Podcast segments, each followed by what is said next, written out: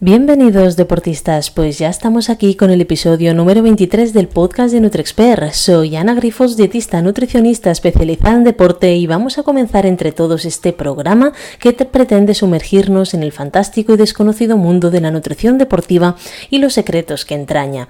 Y es que en este nuevo episodio vamos a hablar sobre las ayudas ergogénicas, también conocidas simplemente como suplementación deportiva, y cómo pueden ayudarnos mientras tengan evidencia científica para nuestro deporte. ¿Estáis preparados? ¿Sí? Pues empecemos.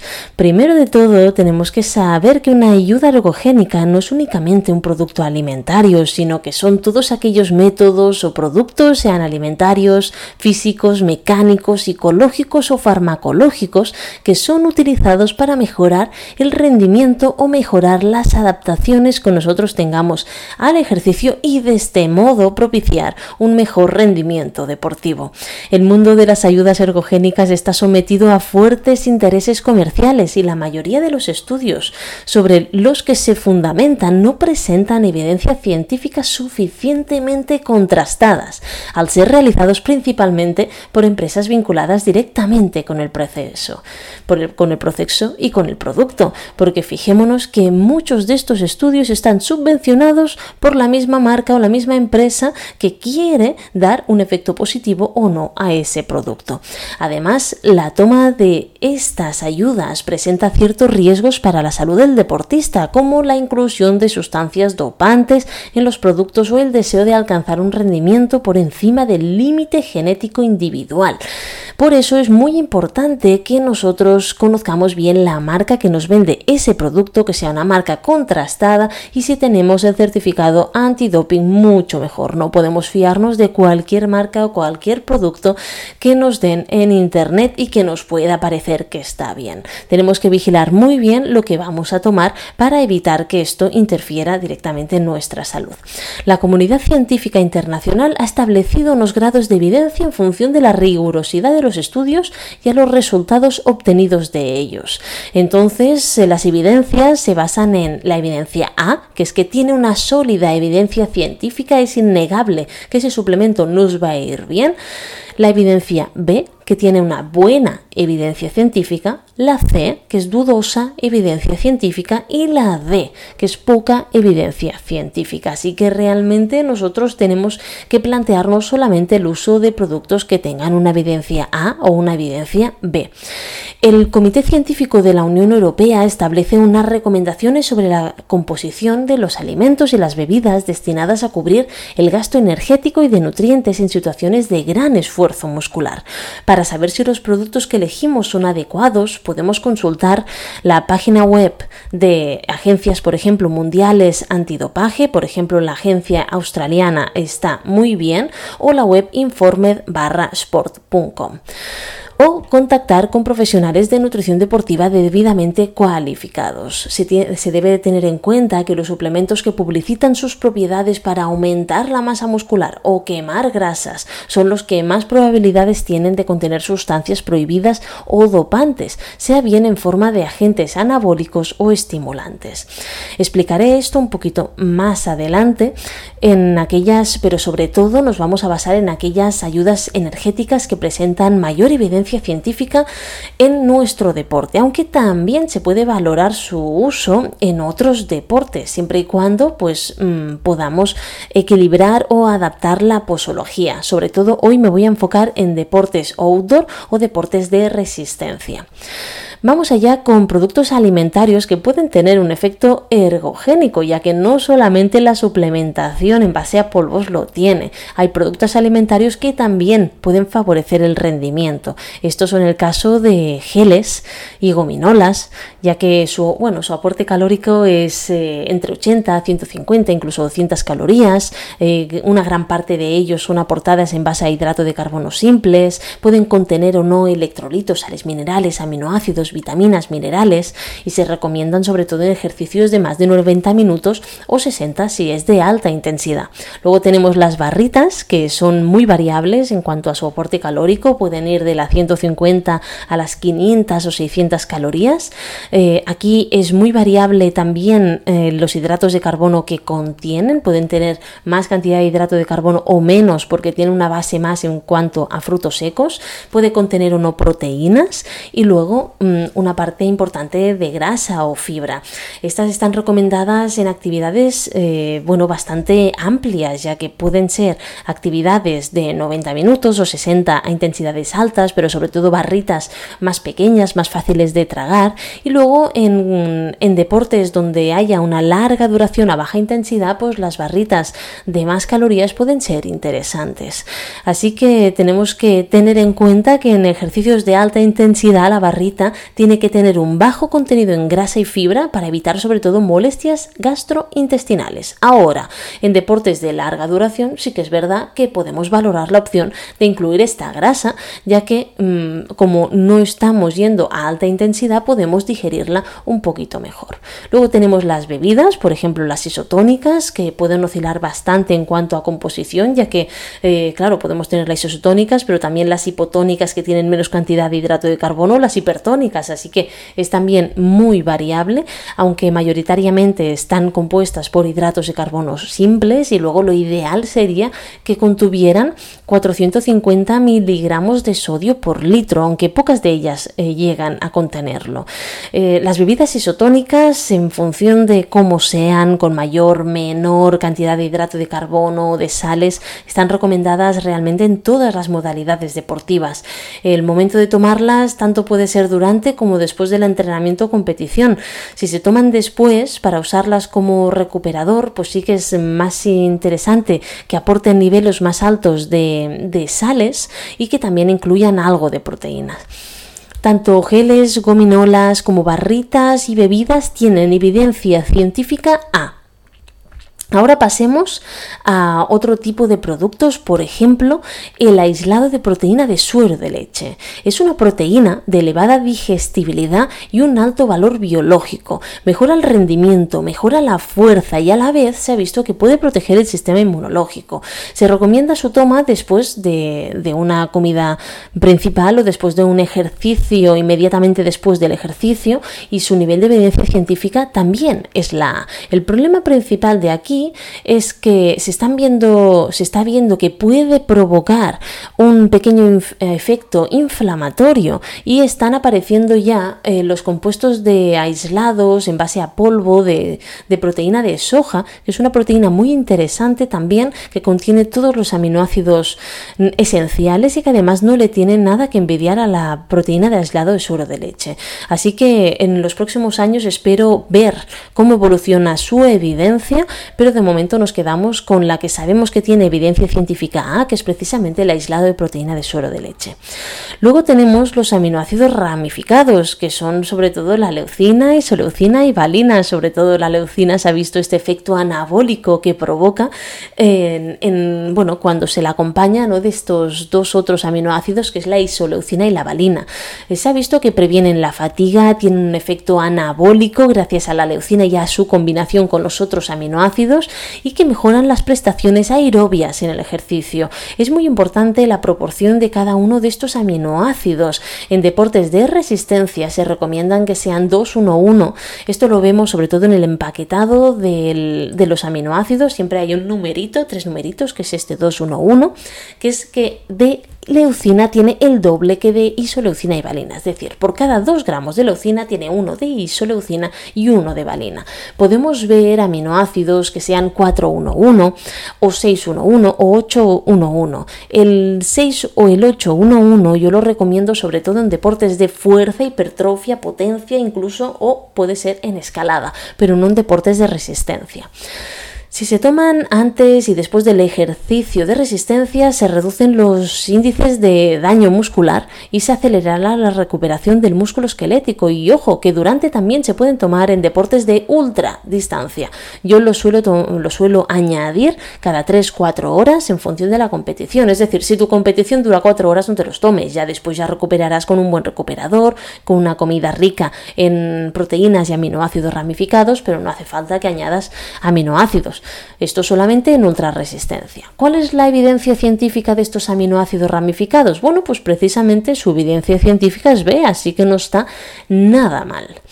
Luego tenemos otros componentes y suplementos, como por ejemplo podemos ver el caso de la cafeína, que la cafeína hasta enero de 2000 4. Estaba considerada una sustancia dopante a partir de 9 miligramos por kilo de peso del atleta.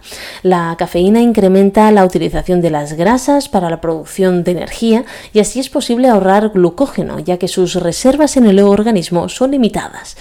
Disminuye la percepción de cansancio y dolor a la vez que mejora la respuesta a la regulación de la temperatura corporal. La recomendación de la EFSA es no tomar más de 330 miligramos por día, que esto sería una, bueno, una taza de café contiene entre 60 y 100 miligramos, entonces serían tres tazas de café, ¿vale? Pero sí que a veces nos pasamos de esta recomendación. Yo siempre os digo que si tenéis que pasaros de esta recomendación, pues que, oye, tomar tres cafés, pero luego los demás que sean descafeinados, ¿no? Porque hay muchas cosas que también tienen cafeína y no lo sabemos. Por ejemplo, eh, el mate contiene mateína, pero la mateína es cafeína, lo que pasa que se le pone otro nombre.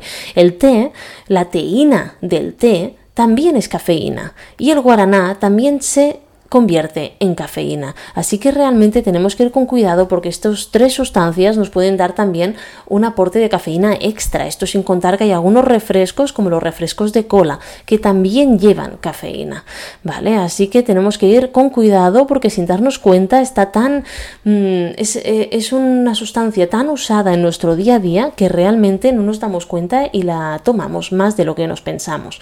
Luego hay personas que son eh, tolerantes eh, a la bueno, que tomar cafeína no les hace absolutamente nada. Si tú eres una de estas personas que te tomas un café y al cabo de una hora te puedes ir a dormir sin ningún problema, pues oye, es que realmente tienes una alta tolerancia a la cafeína. Aquí tenemos dos opciones. Una es hacer un vaciado de cafeína y no tomar cafeína durante dos, tres semanas para obligar al cuerpo a eliminarla de, de nuestro organismo y de esta manera ver si a partir de entonces cuando la añades en tus entrenos te sirve. Si aún haciendo esto no te sirve, pues nos vamos a la opción 2, que es, bueno, pues no tomes cafeína, porque la cafeína también tiene efectos negativos en nuestro cuerpo, como el aumento de la temperatura corporal, que en verano no nos interesa nada, el aumento de la frecuencia cardíaca, un aumento de la deshidratación por culpa también de estas dos cosas, un, bueno, hace que la sangre eh, se espese un poquito, entonces que no pueda cumplir sus funciones de transporte de oxígeno, de transporte de nutrientes a las células y además también eh, todo esto empeora la digestión, cosa que es básica en el deporte, así que realmente tenemos que ir con cuidado con esta sustancia. Su absorción depende del peso, del sexo, de la tolerancia individual de cada persona, pero normalmente el pico máximo en sangre ocurre a los 60 minutos de haberlo tomado. Esto no significa que no se empiece a notar el efecto antes. A partir de los 30-45 minutos empezamos a notar el efecto, pero el máximo lo notaremos a los 60 minutos. La duración, pues depende, porque se ha visto que cuando tú tomas, por ejemplo, 160 miligramos de cafeína. Al cabo de 6 horas en tu cuerpo todavía quedará la mitad de esta cafeína. Entonces yo lo que recomiendo es, bueno, pues vamos calculando y a las 4 horas iremos recuperando esta pequeña cafeína que se ha perdido, ¿no? Entonces, claro, realmente hacer tomas de forma periódica durante eh, la competición, en el caso de la cafeína, sería solamente en caso de ultradistancia. Si no, fijémonos que si al cabo de 6 horas tenemos la mitad, es que al igual en una competición de 3 o 4 horas, si tú te tomas la cafeína la primera hora ya es suficiente para para que los siguientes kilómetros tengas el efecto de la cafeína en tu cuerpo. Entonces, la cafeína también tenemos que tener en cuenta que cada uno vamos de una forma muy diferente. Nuestra respuesta es súper individual y depende de cada uno de nosotros. Lo importante es no rebasar la dosis máxima. La dosis máxima sí que, bueno, mm, si no hacemos deporte, se dicen esto, según la EFSA, estos 330 miligramos al día, pero también tenemos que ir a, a si hacemos deporte, se recomiendan pues no sobrepasar, algunas organizaciones dicen los 400, otras organizaciones dicen los 500 miligramos por día. A mí me gusta mucho más ir eh, por miligramos de peso corporal, ¿vale? Entonces se ha visto que con 3 miligramos de peso de, de cafeína por peso corporal es suficiente, no hace falta más. Entonces yo empiezo en una competición de 6 horas, empiezo tomando la primera hora 3 miligramos por kilo de peso corporal, que es tan fácil como multiplicar tu peso por 3, y entonces te da un número. Pues este número lo que haces es, bueno, pues buscar una dosis de cafeína, sea en un gel, sea en tablets, sea como a ti te vaya mejor, ¿vale? Buscar que cuadre con esta dosis, este número que te ha salido y hacer un pequeño recordatorio hacia el final para que vuelva a subir esta dosis que se ha perdido y vuelva a ser la misma de este numerito que te ha dado. No hace falta más y si quieres puedes aportar un poco menos, pero más no hace falta, porque esta es la dosis mínima eficaz. Es decir, que haciendo estudios ha visto que dando el doble, que son 6 miligramos por kilo de peso corporal, la mejora es muy poca y si das el triple, es decir, 9 miligramos, que sería este límite que hemos dicho para que antes eh, se considerara una sustancia dopante, pues eh, se ha visto que no solamente no mejoraba, sino que podía empeorar el rendimiento. Así que volvamos, volvemos otra vez a lo que muchas veces os digo, que es que muchas veces no más es mejor, ¿vale? En este caso se ve claramente. Entonces, con la cafeína pasa algo muy interesante y es que su evidencia científica, esa es uno de los, de los suplementos más estudiados, más contrastados y que más gustan en el deporte. Vámonos con otro suplemento que es la creatina. Es una sustancia que nuestro organismo, que nuestro organismo puede sintetizar a partir de tres aminoácidos concretos y se almacena en el músculo. Aunque su máxima eficacia se observa en ejercicios de alta intensidad, poca duración, separados por intervalos de tiempos cortos, como series, también se han comprobado sus resultados satisfactorios en entrenamientos de resistencia, debido a que aumenta las reservas de glucógeno y disminuye la fatiga muscular. Su acción se incrementa si se toma conjuntamente con hidratos de carbono, de bajo índice glicémico mejor, y sus resultados son mayores en deportistas entrenados. Puede ser indicada, por ejemplo, para deportistas veganos o vegetarianos estrictos. ¿Qué ocurre con la creatina y por qué es interesante eh, usarla con hidratos de carbono? Pues porque ayuda a almacenarlos en tu cuerpo. Entonces lo que hará la creatina es coger estos hidratos y almacenarlos para que tengas mayor reserva de hidratos de carbono en tu cuerpo. Así que realmente es muy interesante. ¿Qué tenemos que tener en cuenta también? Pues que para conseguir estos resultados se tiene que tomar antes del comienzo del ejercicio, juntamente con estos hidratos, no nos olvidemos. Y puede ocasionar un pequeño incremento de peso debido a que aumenta la retención de líquido. ¿Pero por qué? Pues porque precisamente al aumentar las reservas de glucógeno en tu cuerpo, que es interesante para el, deportista, cada gramo de glucógeno hace que se almacenen 3 de agua. Pero esta retención de líquido o este aumento de peso no es malo, porque lo que hace es aumentar el líquido corporal y además las reservas de glucógeno que será energía para tu entrenamiento. Así que realmente te está mejorando la hidratación y mejorar las reservas. Esta pequeña, este pequeño aumento de peso que sucede con la creatina no nos tiene que asustar. Para esto sí que su evidencia científica también esa. Luego tenemos el hidroximetilbutirato, que, bueno, el conocido HMB, que es una sustancia derivada de la leucina, que es este aminoácido anabólico que hemos hablado hace un ratito. Se ha demostrado que inhibe la degradación proteica que se produce al realizar ejercicios prolongados. Aumenta la masa muscular y refuerza las adaptaciones al entrenamiento, aumentando el tiempo que se tarda en llegar al pico máximo de VO2 Max. Muy interesante, ¿verdad? Esto es algo que a nosotros nos interesa muchísimo. Sus efectos son más rápidos y eficaces en deportistas no entrenados, mejorando la hipertrofia muscular y fuerza dinámica en tres semanas. ¿Vale? En deportistas entrenados esto se ve menor y por eso no suele gustar mucho eh, darlo en deportistas que no tengan, eh, que, están, que estén ya muy entrenados. Ahora, para deportistas que empiezan o para deportistas que vuelven a reincorporarse después de una lesión, puede ser bastante interesante. Entonces, ¿cuál es la dosis máxima? Bueno, de este suplemento no se tiene que superar la dosis de 6 gramos al día, ¿vale? Entonces su evidencia científica no es A, pero es B, ¿vale? Así que no está nada mal. Luego tenemos el bicarbonato sódico y el citrato sódico.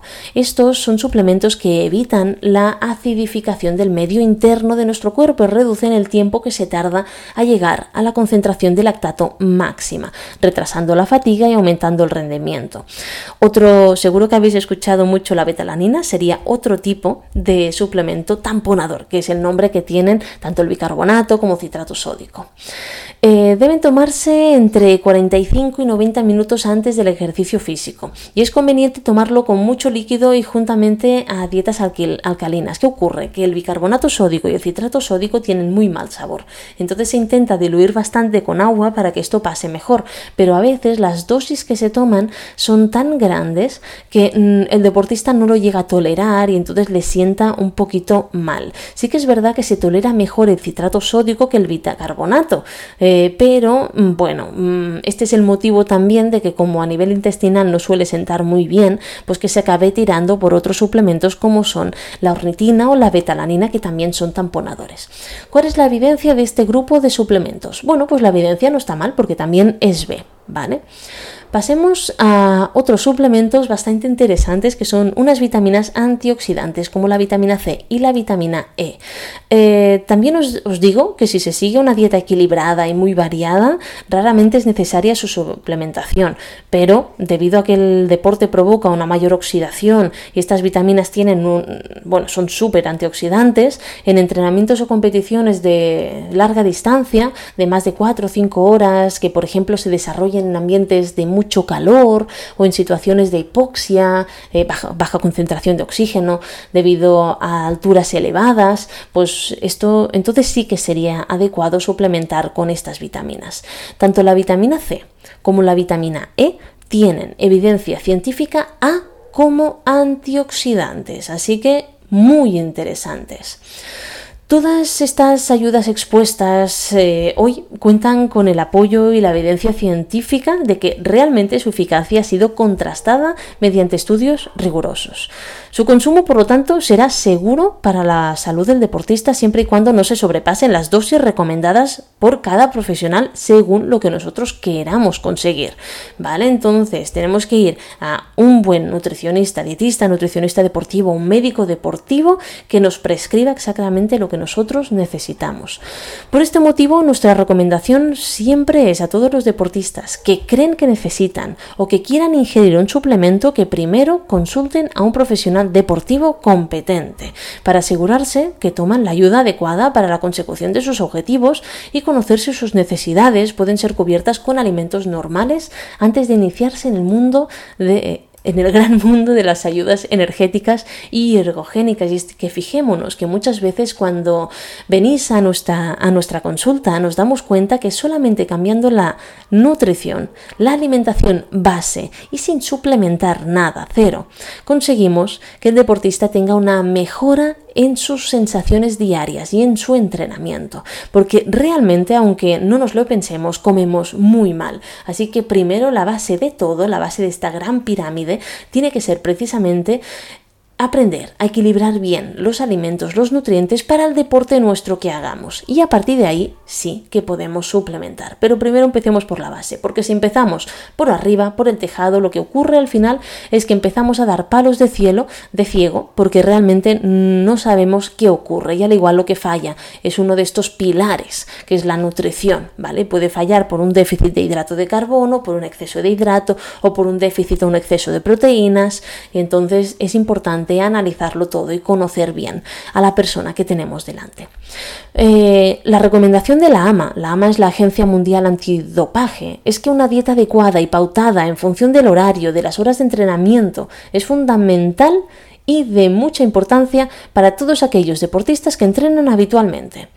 Y que la suplementación es conveniente pero para cubrir los requerimientos nutricionales que la dieta en muchos casos no puede aportar, debido a que el ejercicio muy intenso, de mucho volumen y muy prolongado, pues puede ser que haya un elevado consumo energético y de nutrientes específicos que necesitemos mucho más de lo que estemos aportando con la alimentación. Pues será entonces cuando tenemos que suplementar, no antes, ¿vale? O sea, siempre suplementamos una vez sabemos que tenemos un déficit no antes, porque pensamos que, y nunca con multivitamínicos. ¿Por qué? Porque seguramente si nos falta algo será una o dos cosas, nunca serán todas, ¿vale? Así que es mucho mejor no suplementar con suplementos que lleven de todo, ir al suplemento específico que nosotros necesitemos. Eh, no, a ver, no he considerado oportuno hablar de dosis que se tienen que tomar salvo mm, cosas muy puntuales que he dicho, porque la verdad que esto depende de muchos factores y debe adaptarse a las características de cada uno de nosotros y a los, al deporte que hagamos y a las horas dedicadas a él. ¿Vale? Entonces simplemente termino con una recomendación que publica la FEMEDE, que es la Federación Española de Medicina del Deporte, que es que la alimentación y la hidratación del deportista influyen de una manera fundamental tanto en la salud como en el rendimiento deportivo y la buena elección de los alimentos es un factor que, junto con otros, como el talento, el entrenamiento, la motivación, la ausencia de lesiones, contribuye a que quien realiza ejercicio físico pueda desplegar todo su potencial, todo su potencial y culminar el éxito esperado. Y ahora sí, deportistas, finalizamos este podcast sobre las ayudas ergogénicas con evidencia científica. Espero que lo hayáis disfrutado y poder veros en el próximo episodio la próxima semana. Si tenéis más dudas sobre nutrición deportiva o queréis un asesoramiento individualizado, no dudéis en poneros en contacto con nosotros en info.nutriexpert.com o en nuestras redes sociales arroba nutriexpert y arroba anagrifols.